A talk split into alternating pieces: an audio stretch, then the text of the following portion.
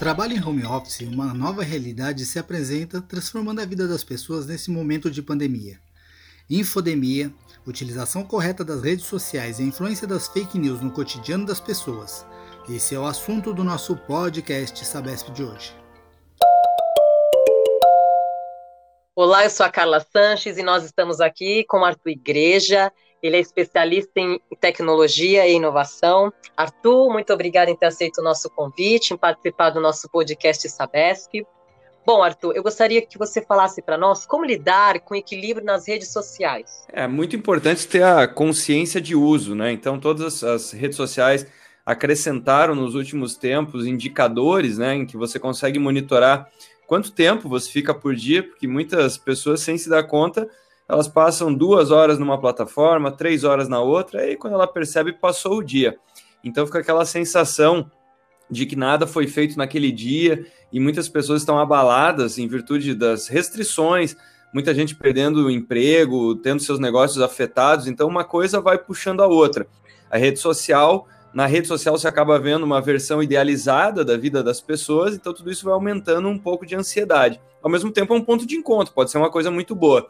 Eu diria que o mais importante é fazer um autodiagnóstico, se aquilo está te fazendo bem ou não. Então é importante manter períodos em que você está longe do celular, que você realmente desconecta, está longe das notificações e parar para perceber que muitas vezes você vai se sentir melhor. Porque a rede social, quando nós menos percebemos, você vai usando cada vez mais, cada vez mais e, enfim, cria um ciclo aí de dependência, de verdadeira dependência. Então, antes de tudo, fazer esse autodiagnóstico e também conversar com seus familiares, com quem está mais próximo, porque muitas vezes eles dão vários sinais, várias dicas de que você está exagerando. É, nós estamos atravessando realmente um novo tempo, né?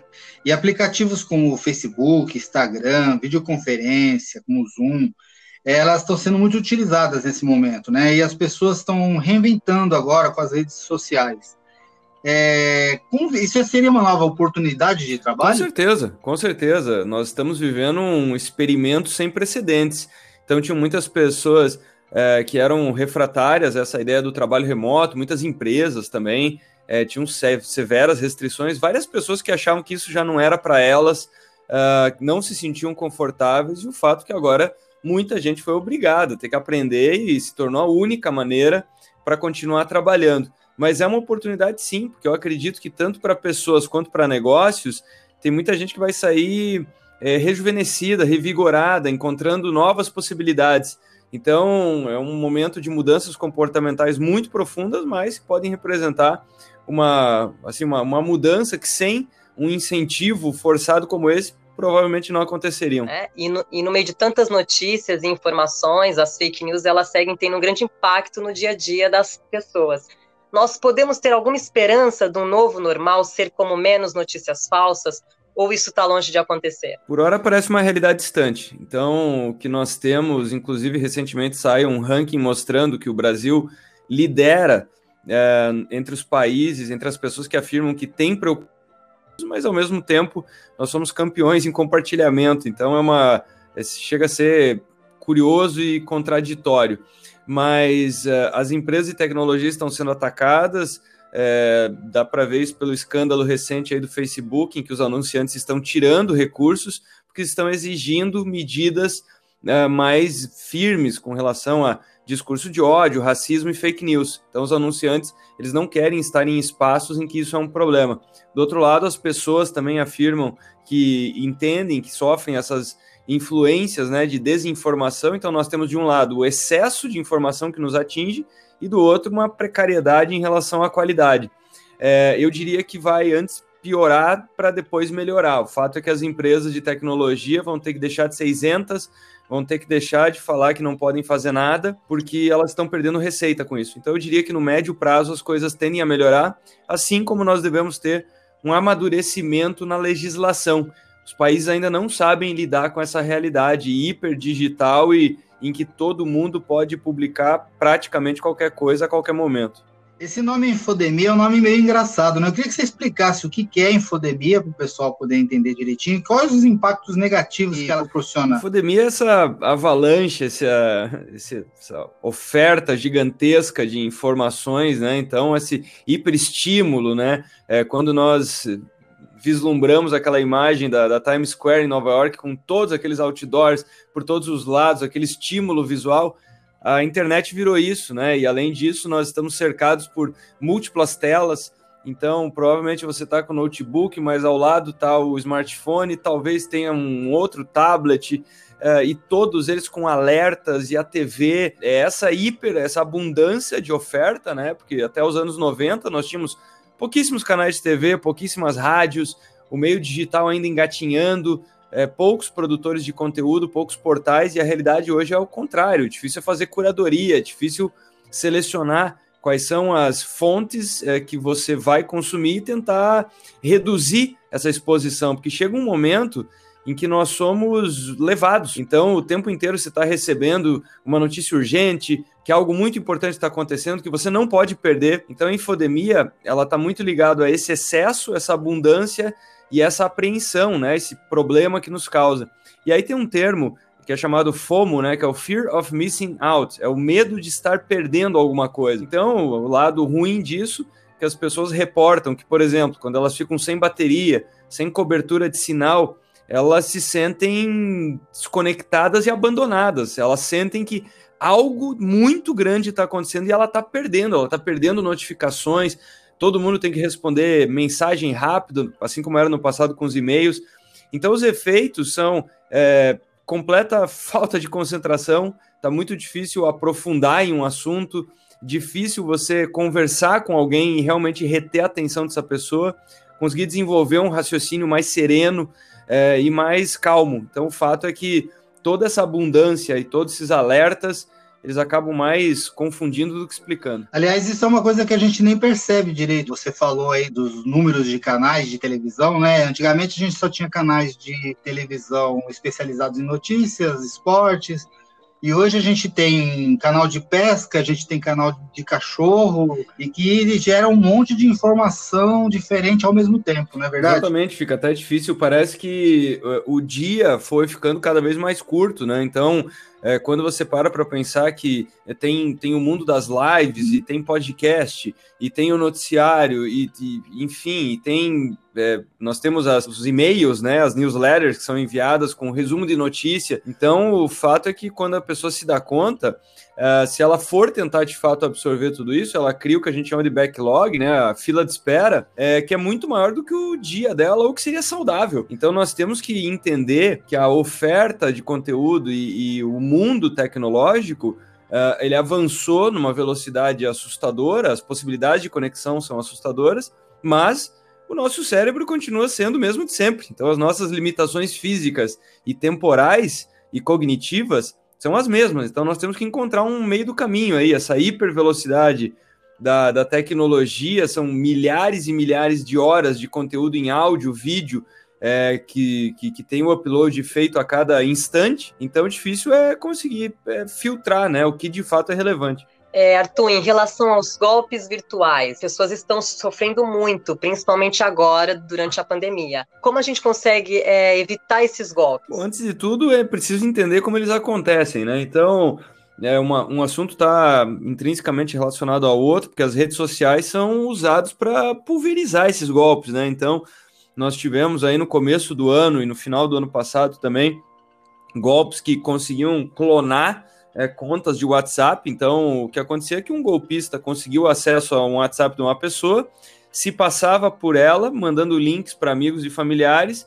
Com esse link ele conseguia dominar essas outras contas, então você vai conseguindo um efeito aí bola de neve. E aí, é, via de regra, você recebe golpe de duas maneiras, né? Primeiro, através de links. Então, a dica é não sair clicando em tudo que você recebe, porque você pode estar recebendo de uma pessoa que você confia, do contato de WhatsApp, Telegram, ou seja lá o que for, é, mas não é ela. Então, pode ser que o dispositivo dela já, tinha, já tenha sido invadido. Então, é sempre importante validar, fazer perguntas do tipo: por que, que você está me mandando isso? Você pode me mandar um áudio me explicando um pouquinho mais? Porque aí você vai ter um pouco mais de, de segurança em relação à identidade da pessoa. E a segunda coisa, o que nós notamos é que aqui no Brasil, aquele nosso comportamento que ainda está é, enraizado na, na, nossa cultura de alguma maneira, a famosa lei de Gerson de querer levar vantagem, o que nós vemos é que os golpes eles se aproveitam disso. Então, por exemplo, é, clique nesse link para você receber determinado auxílio governamental em menos dias. Ora, isso não existe, não é possível. É, consiga aqui uma condição melhor para sua aposentadoria. No começo da, do coronavírus, nós tivemos até um golpe que prometia entrega de álcool gel. E aí, com a escassez nos mercados, muitas pessoas saíram clicando. E quando elas vão atrás dessas, dessas fura-filas aí, desse, dessa maneira de ter alguma vantagem, o que acontece é que elas se deparam com sites que são assustadoramente parecidos com os sites oficiais. Então, na época do álcool gel, era um site que muito se assemelhava com o site do Ministério da Saúde, mas era um site completamente falso. Então, a segunda dica é: vá você até o site, em vez de você receber um link. E daí, quando você abre, parece o site do Ministério da Saúde? Ora, vá você até o site do Ministério da Saúde. Você vai ver que aquela campanha não existe, que tudo aquilo é um, é um boneco, né? um blefe. E a terceira coisa é sempre manter os dispositivos atualizados aí, com é, o brasileiro também tem o costume de não atualizar, não dar bola para isso.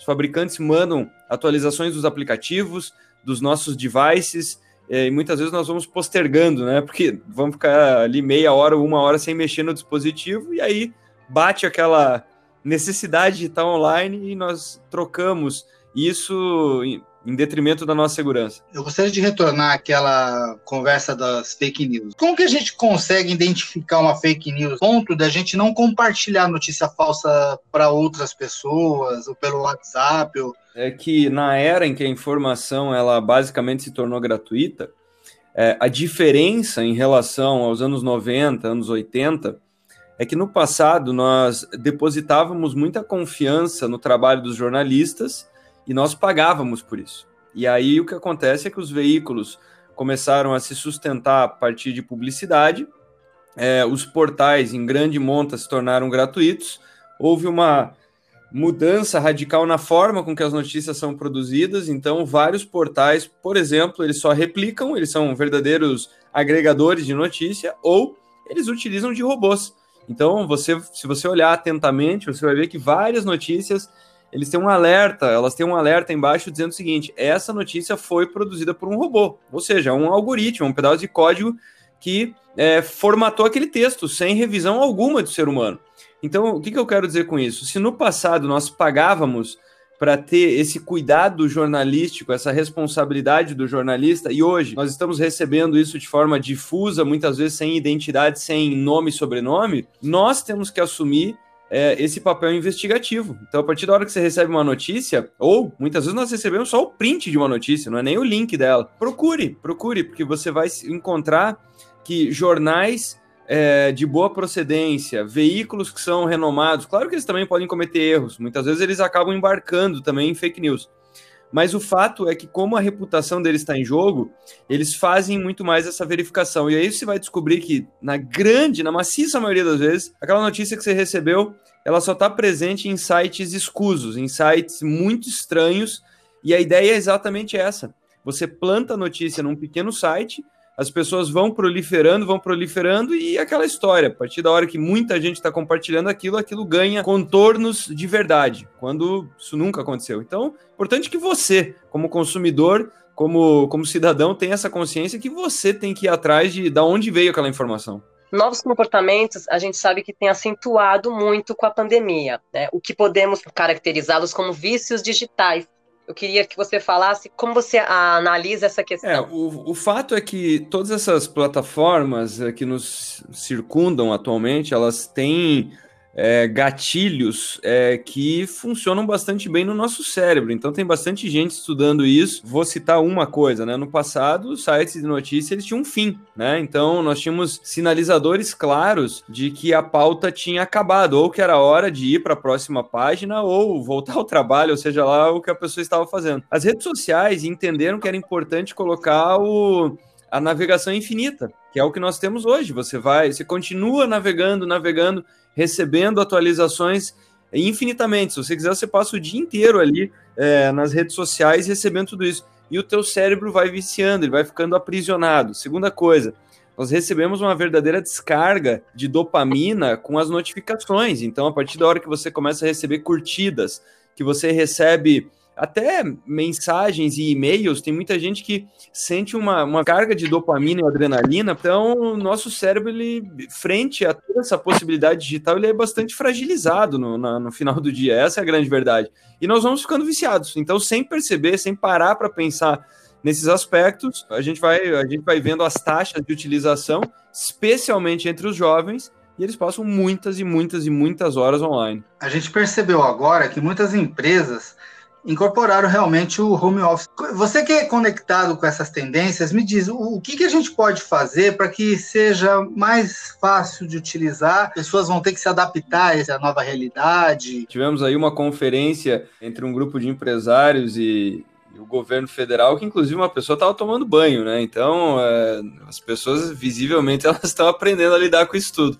Eu diria que a principal dica é, eu faço a seguinte comparação será que a pessoa iria presencialmente é, a uma reunião do jeito que ela está trajada? E a segunda coisa, será que ela receberia alguém para uma reunião no cenário em que ela está gravando? Eu acho que essas duas perguntas são elementares. Então, é claro, é importante dar um toque de casa, é importante ter uma coisa é, um pouco mais personalizada, um pouco mais descontraída, mas eu mesmo participei de, de alguns eventos aí em que alguns pares e a forma como eles estavam vestidos, eu ficava pensando, essa pessoa, ela jamais iria até uma reunião dessa maneira, mas ela está se apresentando assim, então nós, é, não é pelo fato de que a transmissão é remota e de que você está em casa que vale tudo, então é importante ter esses cuidados sim, continua sendo a sua imagem profissional, continua sendo, do mesmo jeito que é quando você vai até algum lugar.